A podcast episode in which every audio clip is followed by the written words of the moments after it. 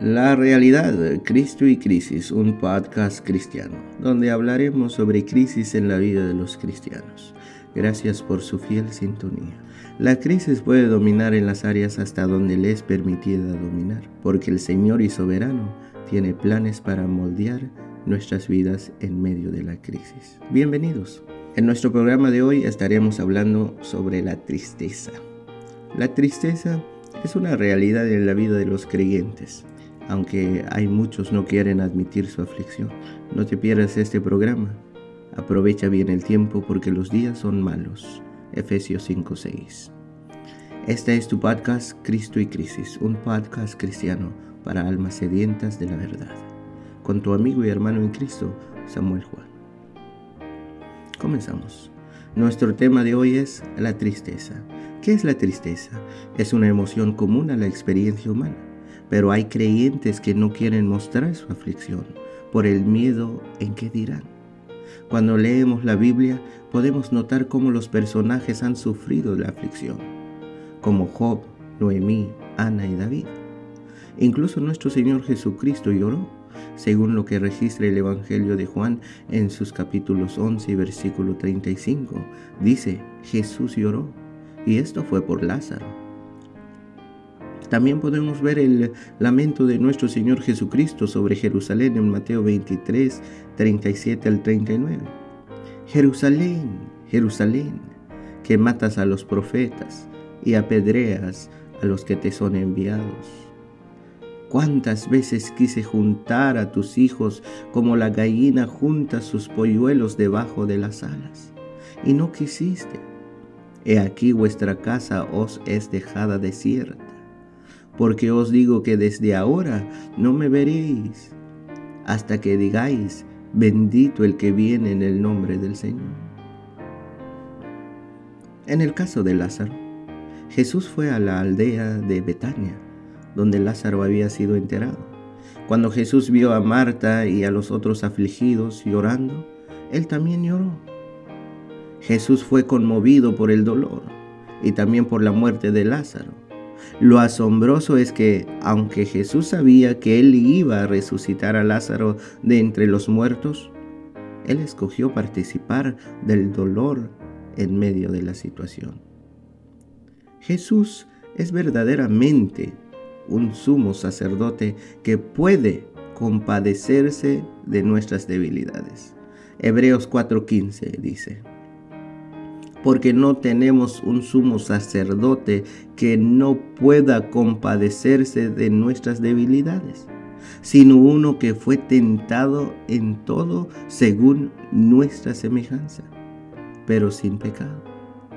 Amado oyente, no conozco tu tristeza, no conozco tu aflicción, pero déjame decirte que el mejor paso para vencer la tristeza es tener la perspectiva correcta.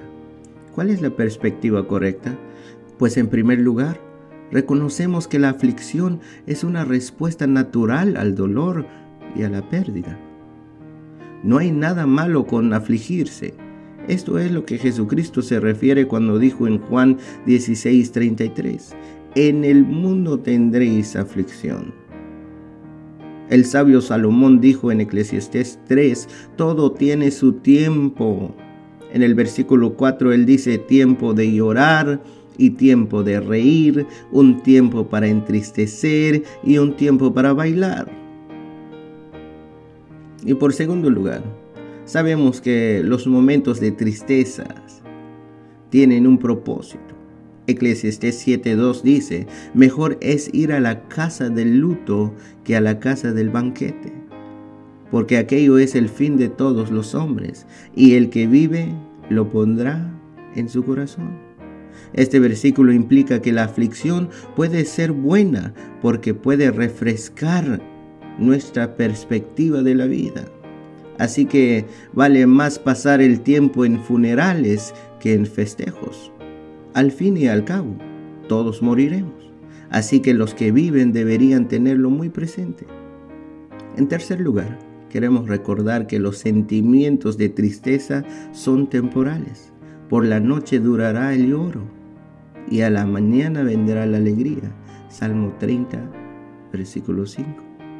Hay un fin para la aflicción. El dolor tiene su propósito, pero también tiene su límite. En medio de todo, Dios es fiel. Hay muchas escrituras que nos recuerdan la fidelidad de Dios en tiempos de dolor. Él está con nosotros, incluso en el valle de la sombra de la muerte. Salmo 23, versículo 4. Cuando David se afligió, oró así en el Salmo 56, 8. Mis huidas tú has contado. Pon mis lágrimas en tu redoma. ¿No están ellas en tu libro? La conmovedora imagen de Dios tomando nuestras lágrimas tiene un gran significado. Él ve nuestro dolor y no lo desprecia. Así como Jesús entró en la aflicción de los dolientes en Betania, de la misma manera Dios entra en nuestra aflicción. Al mismo tiempo, Él nos asegura que no todo está perdido el Salmo 46.10 nos recuerda que debemos estar quietos y descansar en el conocimiento de que Él es Dios.